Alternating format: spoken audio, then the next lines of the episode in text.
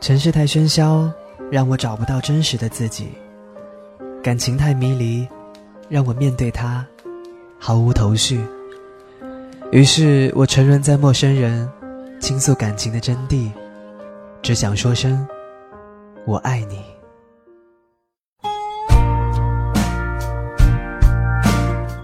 亲爱的听众朋友，这里是陌生人广播，能给你的小惊喜与耳边的温暖。我是本期节目的主播景晶。前几天从豆瓣上偶然看到了一篇文章，讲的是关于饥饿的事情。现在人人都追求美食和享受，怎么还会有人记得饥饿？出于好奇，我看完这篇文章，这种感觉就好像是在吃一个苹果，很清新，很爽口。那么今天景晶就把这篇文章送给大家。文章的名字叫《饥饿是很好的锻炼》。作者百邦尼。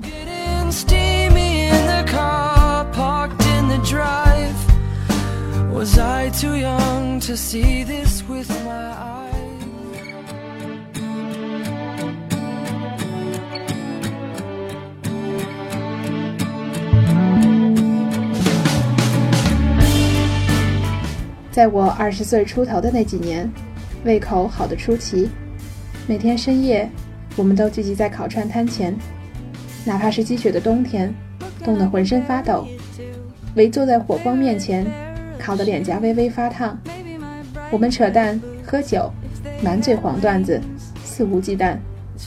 鸡脖子、肉筋、大腰子，烤得外皮焦酥，里侧滑嫩。夏夜的时候，在隔壁摊上叫上一打啤酒，半个西瓜，毛豆、花生、兔头。鸭爪，附送的还有下班的小姐、刷夜的宅男、打架的酒鬼、奔跑的城管，整夜在浓烟滚滚中度过。烤串其实并不好吃，酱刷的很咸，但是当时我爱得要命，以及那人间烟火的味道。有一次，一个发达了的装逼艺术家来找我们，问：在这种乌七八糟的地方，你怎么能安心创作？我微笑着说：“去你大爷的！”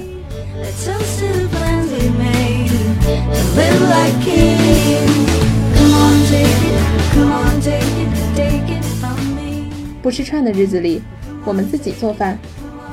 我的手艺锤炼的相当不赖，口水鸡、糖醋排骨、啤酒鸭、香辣虾、干锅肥肠、腐乳肉、酸汤鱼，都是我的拿手菜。冬天的时候，我们自己腌酸菜。一口巨大的酸菜桶，一百斤白菜，晒得表皮微干，一层一层码实，撒上大盐粒，压上一块大石头，放水浸泡。最冷的日子，酸菜白肉粉丝豆腐锅，酸菜猪肉饺子，搁大量的油，油多肉满，酸浓可口，满屋子的朋友欢声笑语，面粉飞舞。我们自己做肉皮冻、肘子花，自己做贵州酸汤，用啤酒瓶捶打牛排，晒豇豆、茄子，晒辣椒、萝卜条。我们搞了一个私房菜，在家里宴请陌生人。有人邀请我写食谱，我为此咨询了我的父母。菜名浩浩荡荡，写满了几页纸。那时候，我们热衷吃自助。二十二块钱一位的重庆火锅，四两一盘的羊肉，轻轻松松干掉八盘。后来这家火锅店倒了，大家都说是被我们吃倒的，我深以为然。那时候，我的一个姐们儿和我一起吃肯德基，她看着我吃鸡翅的样子不寒而栗，她对我说：“我不知道什么样的男人会爱上你，你吃东西的样子太可怕了。”完全不懂节制自己的欲望。节制，那个时候我连饱是什么都不知道，只知道撑。对我来说，恰好就意味着没劲。只有过度才有吸引力。生活是一个盛宴，它应该是一个盛宴。如果它不是，那么我就用食物塞满它。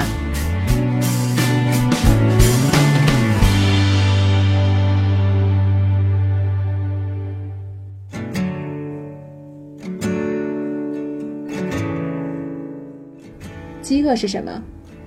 我想，饥饿是一种生活状态。二十岁的饥饿是全身心的饥饿，对爱情、对生活、对所有一切。我吃得下一个超市，一群牲口，吃得下一群梦想和野心，一口袋奇迹，吃得下许许多多的爱情。啃咬嚼咽，与嘴沾边的动词就是全部。那时候我的体重暴增到一百三十多斤，对我的身高来说是一个灾难。全世界的男人都对我视而不见，只有一个人忧心忡忡，那就是我的父亲。在一个盛夏的中午，他从外面回来，拿着一叠减肥中心的促销单。他跟我说：“你必须减肥，这是你现在最重要的事。你可以不工作，但是得减肥。”我看着眼前这个年近六十的老男人，汗水湿透了他的衬衫，粘在了他的脊背上。我想象着他骑着车，满大街寻找减肥店，挨家挨户走进去索要传单的样子。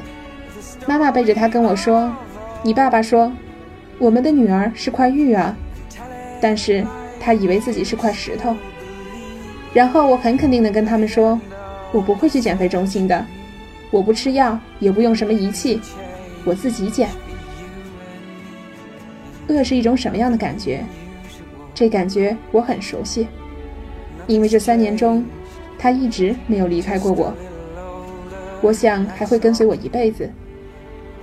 村上春树曾经在一篇短篇小说里非常文艺的形容过，他把饥饿描绘成一幅画，乘一叶小舟，漂浮在湖面上，朝下一看。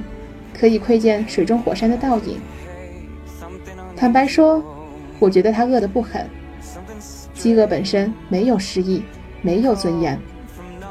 饥饿类似于疼痛，在长久持续的饥饿中，胃液灼烧，胃壁摩擦，你会感到真真切切的疼痛。人退化成动物，只想大口大口的吃东西，除此之外什么都不想。节食之所以很难。是因为这是在与人最基本、最原始的欲望对抗，在与身体最自然、最直接的机能对抗。对抗的结果往往是焦虑、沮丧、崩溃和疯狂。但是，我赢了。当然，不是每次都赢，但是赢的时候居多。我想说，人最可怕的是习惯。我们能习惯一切事物，包括饥饿。慢慢的。我追求的不再是饱，而是不太饿。我开始喜欢微饿的状态，在这种状态中，神志特别清醒，看画、看书、看电影，印象格外鲜明。写东西的时候，条理似乎也清爽一些。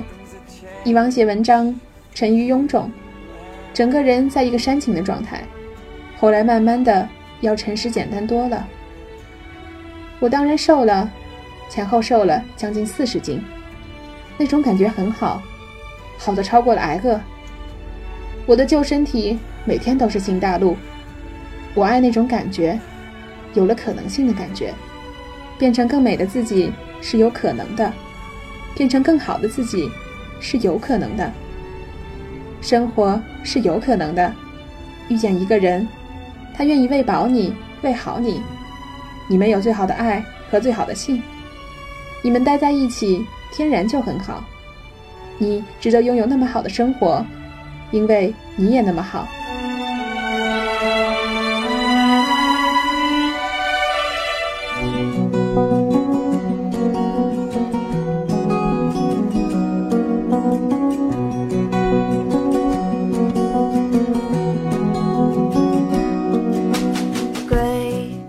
想背叛过去的自己，但是我想说，饥饿像一把刻刀，慢慢的雕刻出一个真实的轮廓。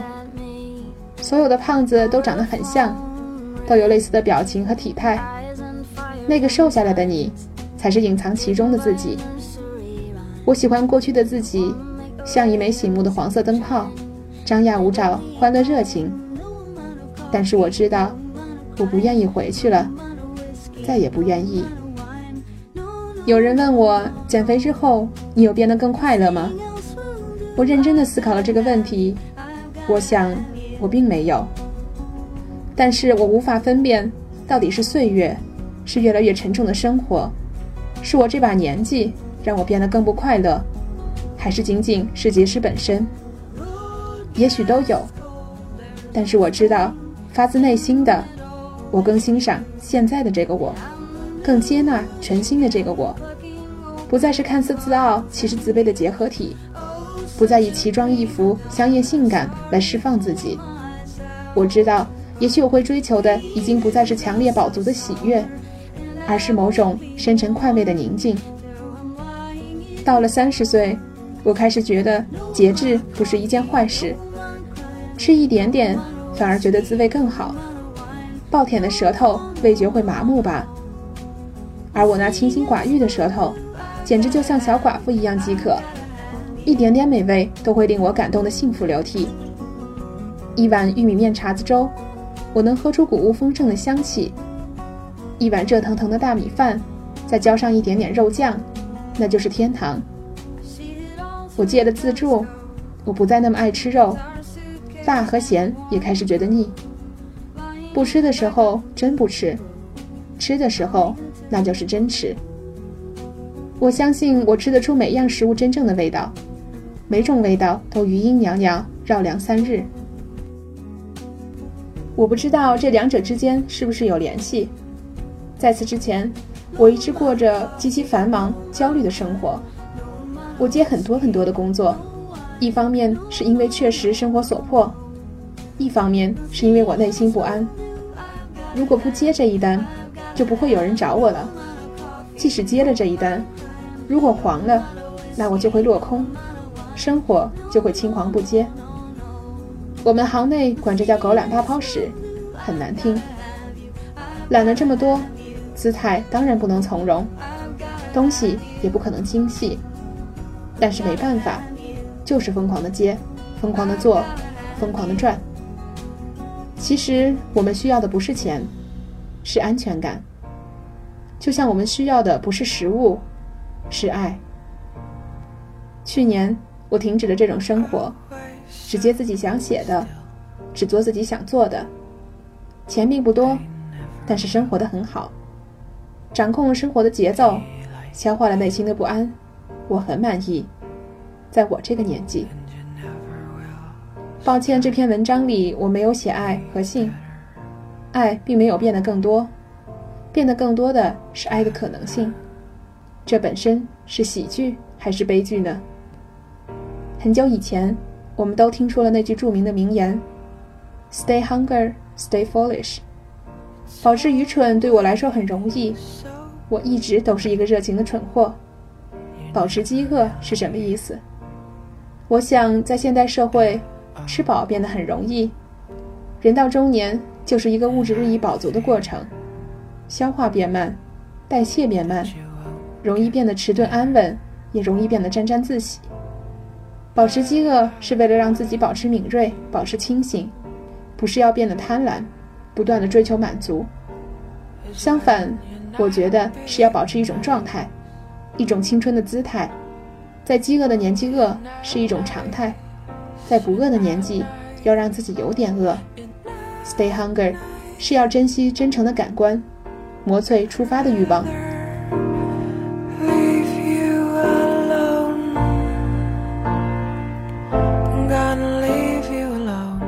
饥饿是很好的锻炼，我相信。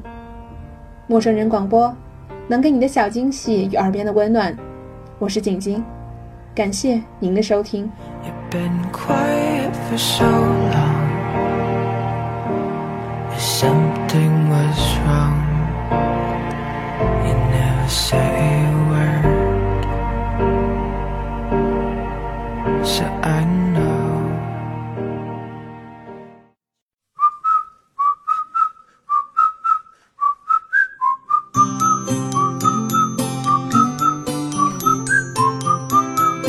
陌生人小组广播能给你的小惊喜与耳边的温暖。如果你也想加入，我们求贤若渴。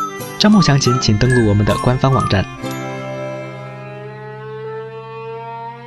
播客订阅、节目下载、更多收听方式，互动交流、精彩活动、推荐文章，甚至让你的声音留在我们的节目中，尽在小站找到答案。